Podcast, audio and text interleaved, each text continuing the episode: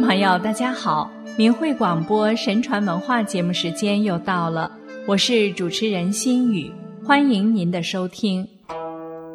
颜真卿是历史上一位有名的书法家，一个文武双全的人，可是很少有人知道他还是一名得道成仙之士。今天我们就来讲讲颜真卿的故事。颜真卿字清晨，是琅琊临沂人。他是北齐时黄门侍郎颜之推的第五代孙子。很小的时候，他就勤奋好学，后来参加科举考试，多次考中。十八九岁时，他有一次病了一百多天，躺在床上治也治不好。这时，一个道士从他家门前路过。自称北山君，北山君拿出几颗米粒大小的丹砂来救他，他顷刻之间就痊愈了。道士对他说：“你有清正简朴的美名，已经记在黄金台上，可以度世成仙，到天上去做仙官，不应该自己沉沦在名幻的大海里。”如果你不能摆脱尘世的大网，去世的那天可以用你的形骸练神阴井，然后得道成仙。道士又交给他一粒丹药，警告他说：“坚持节操，辅佐君主，一定要勤俭，有献身精神。百年之后，我在伊水和洛水之间等你。”颜真卿也对自己的才能本事很自负，期待着被重用，而他在学习的余暇也常常留心仙道。考中进士之后，多次被任命为监察御史，做河西龙左军程复屯交兵使。五原县有一起冤狱，久久不能判决，颜真卿来到五原。辨别这起冤案，当时天气正旱，冤案解决之后，天就下了雨，郡中人都称这雨为玉石雨。河东有一个叫郑延作的人，他母亲死了二十九年了，埋葬在寺庙外面的墙下。颜真卿向皇帝上报了郑延作的罪状。郑家兄弟三十年被人看不起，后来颜真卿被任命为殿中侍御史五部员外。当时的权臣杨国忠恨他不依附自己，把他弄出京城，做了平原太守。安禄山叛逆大唐的野心很明显，颜真卿以连连下雨为借口，修城墙、挖沟壕。暗中招兵买马，储备粮草，假意与文士泛舟水上饮酒赋诗。安禄山秘密地侦察他，认为他是一介书生，不足为忧。不久，安禄山反了，黄河以北全部沦陷，只有平原城有所准备，派私兵参军骑马到京城报告。唐玄宗高兴地说：“黄河以北二十四郡，只有颜真卿这么一个有用的人罢了。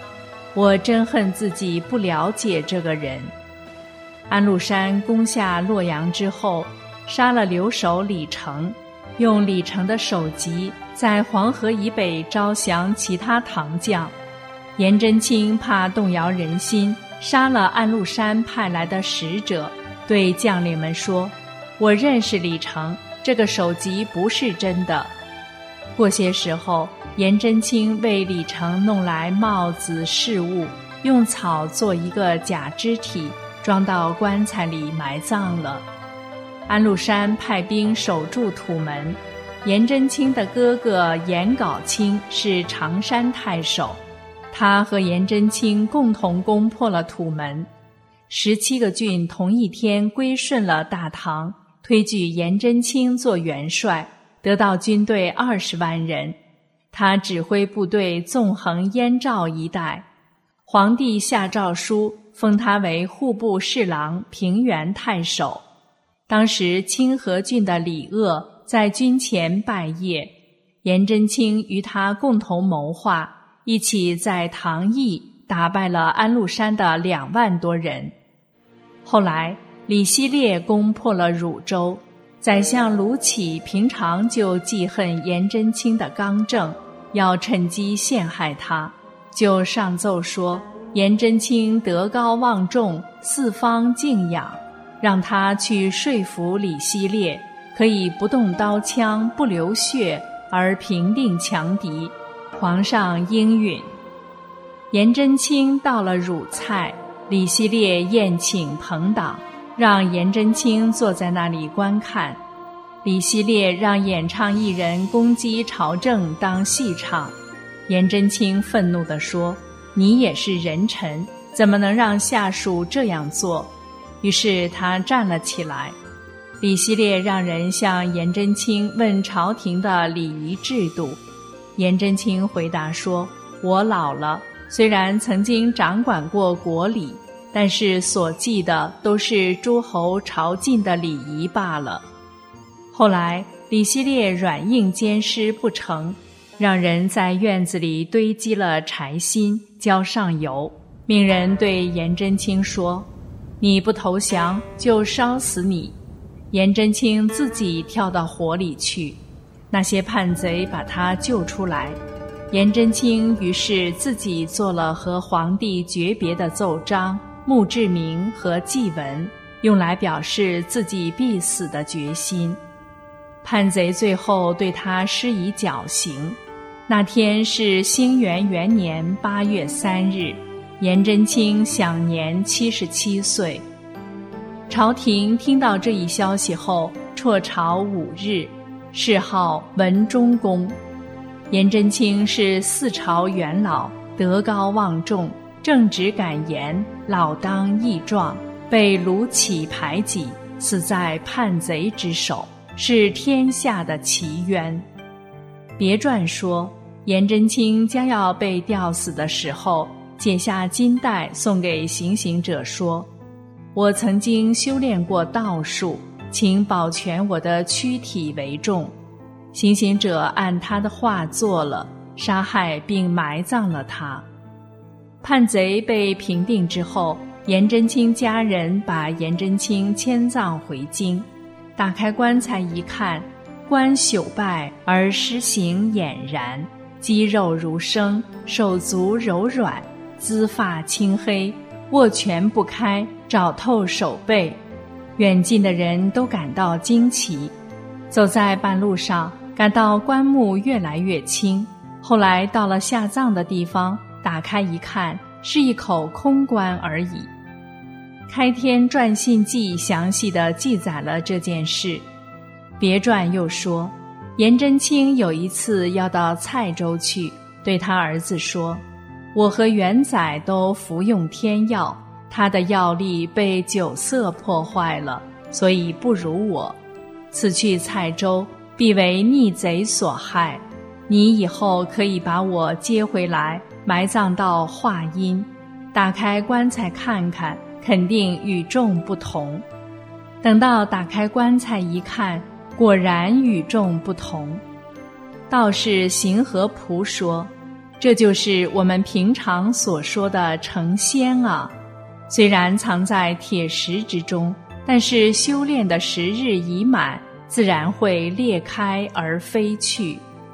十几年后，颜真卿家从雍州派一个仆人到郑州去收租，回来的时候走到洛京，这个仆人偶然来到同德寺，见颜真卿身着白色长衫。张着伞坐在佛殿上，这个仆人急忙上前想要参拜，颜真卿却转身离开了。他仰着头看佛寺的墙壁，仆人就或左或右地跟在他后边，但他始终不让仆人看到他的脸。过一会儿，他走下佛殿，出门而去，仆人也一步步紧随着他。他径直回到城东北角的荒菜园中，园中有两间破屋，门上悬挂着帘子。颜真卿便挑帘走了进去，仆人隔着帘子行礼，并出声致敬。颜真卿说：“你是谁？”仆人说出了自己的名字。颜真卿说：“进来吧。”仆人进去之后，拜见完了就想哭，颜真卿急忙制止了他。于是颜真卿就大略问了问儿子侄儿的情况。他从怀中掏出十两黄金，交给仆人，让他带回去贴补一下家用，还打发仆人赶快离开，嘱咐他回去之后不要对别人讲，以后家里有困难可以再来。仆人回到雍州，严家全家大惊，去卖那黄金，竟然是真正的黄金，严氏子孙便买了鞍马。和那个仆人一起飞驰而来探望，又到了以前那个地方，却只剩下了满眼的真无，其余什么也没有。当时的人们都说颜真卿师姐成仙得道了，这个故事记载在《太平广记》中。